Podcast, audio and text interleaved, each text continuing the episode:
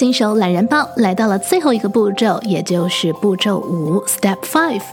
这个步骤就是要 claim 你的 podcast，中文翻译呢是认领或者是认证播客。那么这个步骤里呢，你需要验证你是某个 podcast 的拥有者，无论他有没有帮你申请上线，如像 Apple Podcast、Spotify、Google Podcast 这些大平台，你都应该要 claim 自己的节目，让这些平台知道说这个节目的拥有者跟创作者呢是你，或者管理者是你。稍后呢，我也还会再告诉你具体的操作方法。如果说你的 hosting 平台并没有提供把你的 podcast 节目申请上架到 Apple、Spotify、Google 这些大咖级的播客平台，那么也没有关系，你只需要呢在第一时间登录到这些平台申请节目的网址呢，把节目上架、申请 submit 就 OK 了。无论是 claim 自己的节目，还是去申请节目的上架，其实都是去到同样的地方，操作也是一样的。接下来就是具体的操作方法。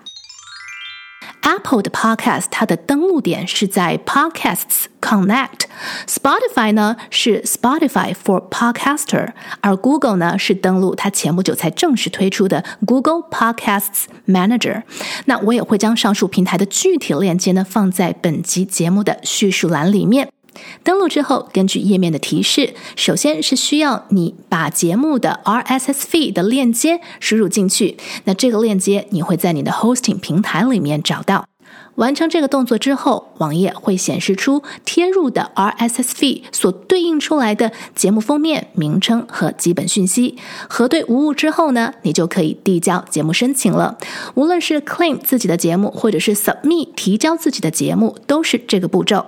聪明的你也许会问：那如果别人盗用了我的 RSS fee 岂不是节目就变成别人了吗？其实无论是 claim 还是 submit 一个节目呢，都需要通过 email 的验证，而这个 email 呢，就是你在 hosting 平台上面填写你 podcast 节目讯息时候所留下的 email。那这个 email 其实也是会被写进去你的 RSS feed 里面的。如果你是使用的 hosting 平台有这个是否显示个人邮箱的这一。个设置。那么在 claim 节目之前至少十分钟，你需要开启这一个选项，不然的话呢，验证的工作呢就会受阻或者是会拖延。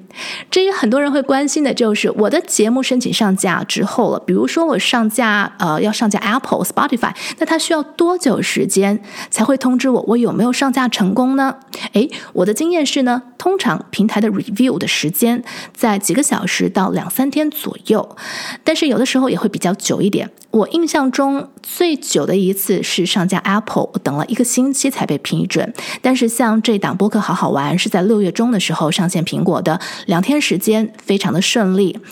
Claim 自己的节目还有一个好处，就好像是 Apple、Google Podcast、Spotify 等等这些大咖公司都有自己的独立数据库的分析，所以登录后台你会更清楚的看到不同平台的听众他们的年龄、所在区域、收听习惯等等，而这些资讯呢都。会帮助你的节目茁壮成长。以上就是今天播客新手懒人包所送出的五个步骤。如果你对新手入门还有其他的疑问，也欢迎你在留言区给我留言，在节目叙述栏里面就可以找到我的留言方式哦。不要忘记订阅，我们下次再见，拜拜。